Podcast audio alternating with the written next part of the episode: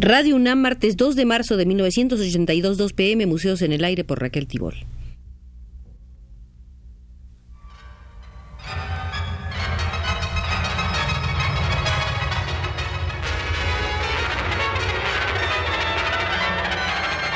Museos en el Aire.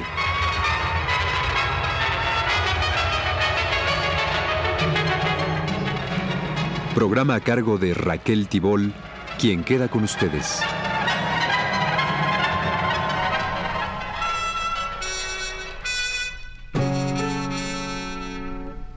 Meine Herren, mit 17 Jahren kam ich auf den Liebesmarkt. Aquí estamos en el Gran Museo del Expresionismo donde el profesor Lionel Richard nos espera para explicarnos los nexos entre la nueva objetividad y el expresionismo. Otto Pankow había enunciado los diez mandamientos del nuevo sentido estético y en uno de ellos afirmaba que un árbol tenía más importancia que un cuadro de Picasso. En 1927, Otto Dix subrayaba que para él lo determinante era el objeto. Para mí, decía, lo que en todo caso sigue siendo primordial es el objeto, y la forma solo viene dada por el objeto. Así surge el problema que para mí reviste constantemente una gran importancia, de saber si logro acercarme lo más posible a la cosa que estoy viendo, pues para mí el qué es más importante que el cómo. Solo a partir del qué se desarrolla el cómo. Por su parte, Karl Hubuch insiste sobre la necesidad de dejar que sean las mismas cosas las que hablen, sin idea preconcebida. Hay que transmitir la realidad de los seres y los objetos en su existencia soberana. Rudolf Arnheim reacciona diciendo que el error de la nueva objetividad consistía en plantear como primera exigencia del arte la búsqueda más exacta de lo real y que esta fanática fidelidad a la representación de la naturaleza acababa describiendo una mera superficie en lugar de toda la atmósfera de una época. Objetividad también, de algún modo, se encuentra en la segunda fase de la Bauhaus a partir de 1923, mediante el recurso de la técnica y el afán de creaciones funcionales. El expresionismo queda arrinconado en provecho del constructivismo o al menos de un racionalismo aplicado a la investigación tecnológica. En sus proyectos de arquitectura o de decoración teatrales, Oskar Schlemmer empieza considerando que la época se caracteriza por dos principios, la abstracción y la mecanización. Esta se le antoja particularmente como un fenómeno que engloba a todos los aspectos de la vida y del arte contemporáneo. En cuanto a las concepciones de Moholy-Nagy, se basan en 1924 en una mecanización orgánica. La creación escénica que él imagina ya no admite que el ser humano ocupe el centro como en el teatro tradicional, sino que lo sitúa al mismo nivel que los demás elementos, luz, espacio, formas, movimientos, sonidos. Y su utilización, acción, habla, pensamiento, debe obedecer a una justificación fundamental, integrarse en el organismo constituido por el conjunto teatral. Gott sei Dank geht alles schnell vorüber, auch die Liebe und der Kummer sogar. Wo sind die Tränen von gestern Abend? Wo ist der Schnee vom vergangenen Jahr? La nueva objetividad es una tendencia integrada al nuevo orden social experimentado por Alemania a partir de 1924. Ernst Bloch tuvo esta frase. Ser objetivo significa aquí presentar la vida y sus cosas con igual frialdad que ligereza. Y Walter Benjamin lo pone de manifiesto apoyándose en el ejemplo de la fotografía.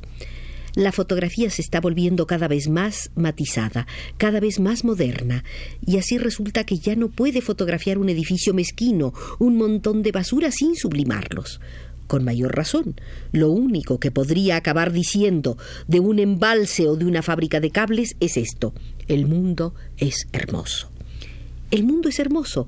Así se titula un conocido libro de fotos de Renger Pasch, que nos demuestra la cúspide fotográfica de la nueva objetividad. Realmente, cuando enfoca la misma miseria, según esa perfección técnica tan de moda, logra convertirla en un objeto de placer. Hasta aquí las palabras de Benjamin. Las fotografías que proceden de esta corriente constituyen seguramente una de las maneras de privar a quien las contempla de toda protesta social y acostumbrarlo al orden vigente, de hacerle aceptar como estéticamente hermoso lo que debería provocarle un afán de justicia, unos sentimientos de reprobación, de rebeldía. Más tarde, los nazis utilizarán profusamente este perverso poder de la imagen ampliarán además un aspecto que ya se trasluce en la fotografía de la nueva objetividad, la tentativa de integración del proletariado mediante una mitificación del trabajo, del obrero, de la fábrica al sistema de producción capitalista. Hasta en los fotógrafos que parecen alinearse bajo esta bandera, la representación de los hechos cobra, sin embargo, a veces, intencionalmente o a su pesar, la forma de una crítica social. Inmovilizar lo real con la mayor frialdad, manteniéndose lo más posible al margen, puede producir un efecto impacto e incitar a una reflexión. Por ejemplo, en 1929 aparece un libro de fotos de August Sander, prologado por Döblin, Rostro del Tiempo.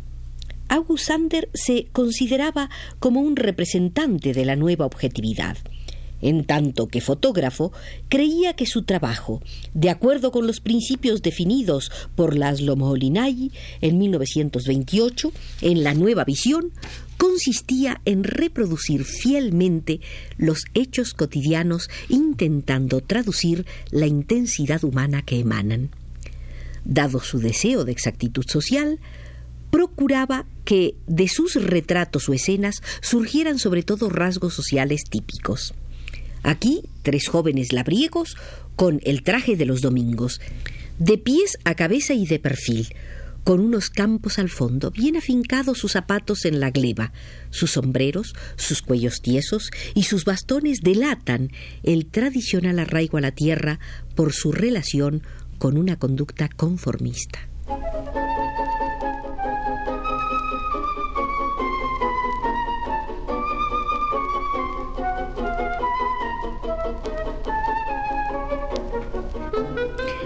Foto también nos muestra ese poder de las tradiciones con un grupo de cuatro hombres y una mujer sobre un fondo igualmente rural, constituyendo el equipo premiado de algún certamen y posando con sus recompensas.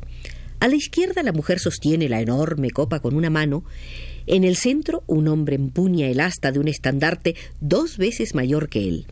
Levemente adelantado, el responsable del grupo adopta una actitud digna, rígida, decidida fotos de una realidad fríamente observada, ningún indicio de caricatura a la gros, ninguna acentuación del ridículo, ningún trucaje. No una denuncia, sino una significación social. La verdad es que hay buena parte de ambigüedad en todo lo que entre ambas guerras se denominó nueva objetividad. Hasta cabría decir, quizá, que esa ambigüedad que suele corresponder a una ideología política centrista por su incapacidad en decidir y así la refleja, es finalmente su rasgo característico. Es el resultado de una actitud con respecto a lo real. ¿Es posible quedar totalmente al margen de lo real? De todos modos, siempre se requiere una elección para describir una escena tal cual. Desde esta perspectiva ya hay una pléyade de pintores que empieza a alejarse de esta corriente, aunque con frecuencia hayan sido clasificados en su seno, y se alejan en la medida en que se declaran abiertamente partidarios de una denuncia social. Son los veristas, encabezados sobre todo por Otto Dix y George Gross. En lo que atañe a los demás, interviene el grado de subjetividad que se comunica al objeto representado. Se abre un ancho abanico de posibilidades que oscilan entre una pintura académica sosamente fotográfica, reaccionaria tanto en sus formas como en sus temas, y un realismo mágico a veces muy cercano del surrealismo. Su más célebre representante, Fred Radziwill, prefiere hablar de realismo simbólico, una retrospectiva general del conjunto de cuadros de los cuatro pintores más importantes tildados con tanta facilidad de ser los arquetipos de la nueva objetividad, Otto Dix, Karl Hubuch, Christian Zatt y Fred Radziwill, demostraría hasta qué punto esa etiqueta les es inadecuada con relación al sentido mismo englobado efectivamente por esa noción de nueva objetividad.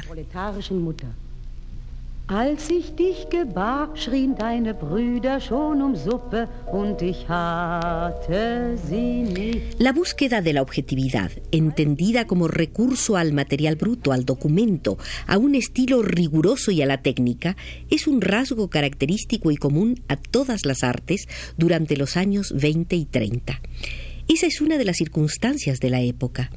No obstante, en su interior, pueden trazarse fronteras ideológicas, las cuales, dicho sea de paso, no han de determinar la perennidad de la obra.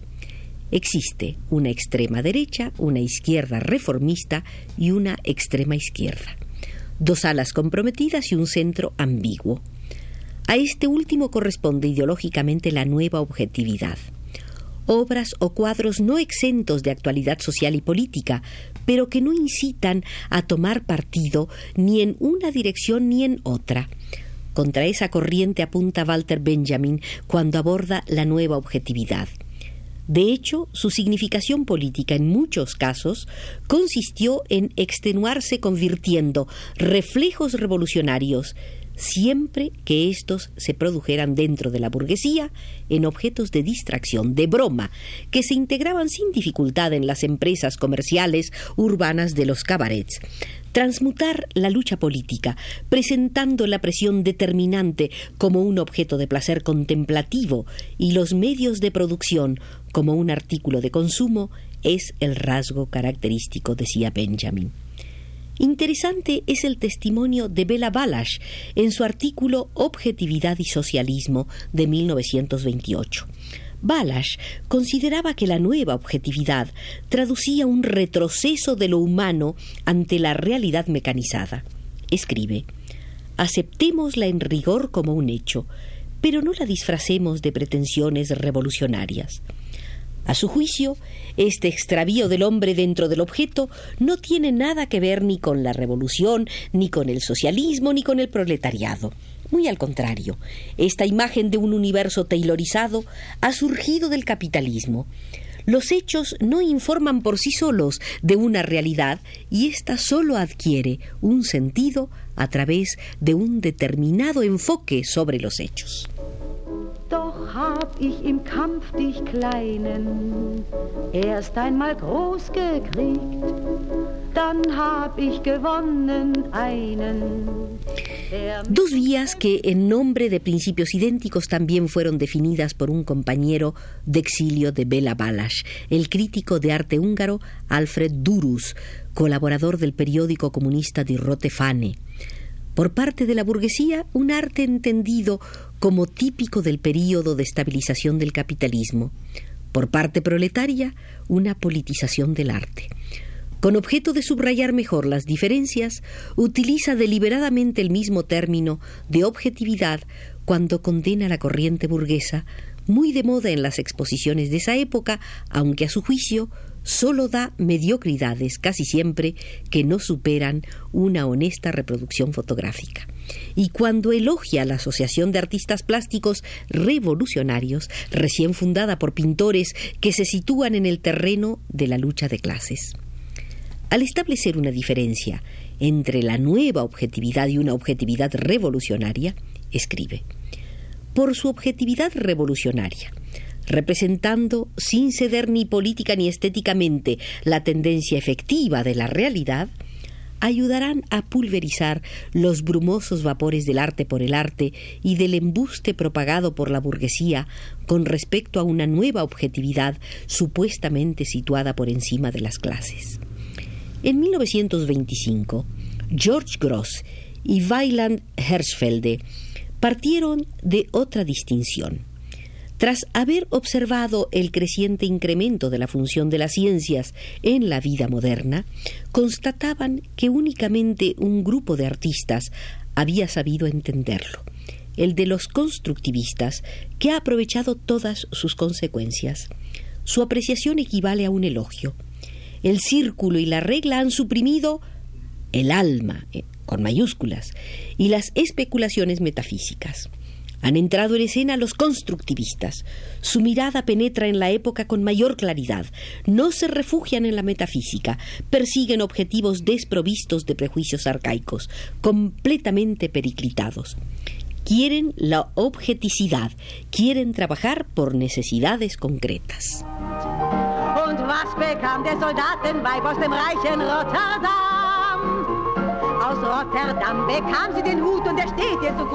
Con esta apreciación de Gross y Herzfelde, terminamos nuestra visita al Museo del Expresionismo, donde hoy hemos visto la sala de la nueva objetividad.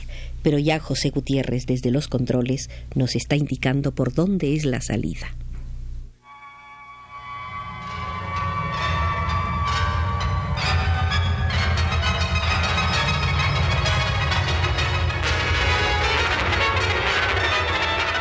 Este fue Museos en el Aire.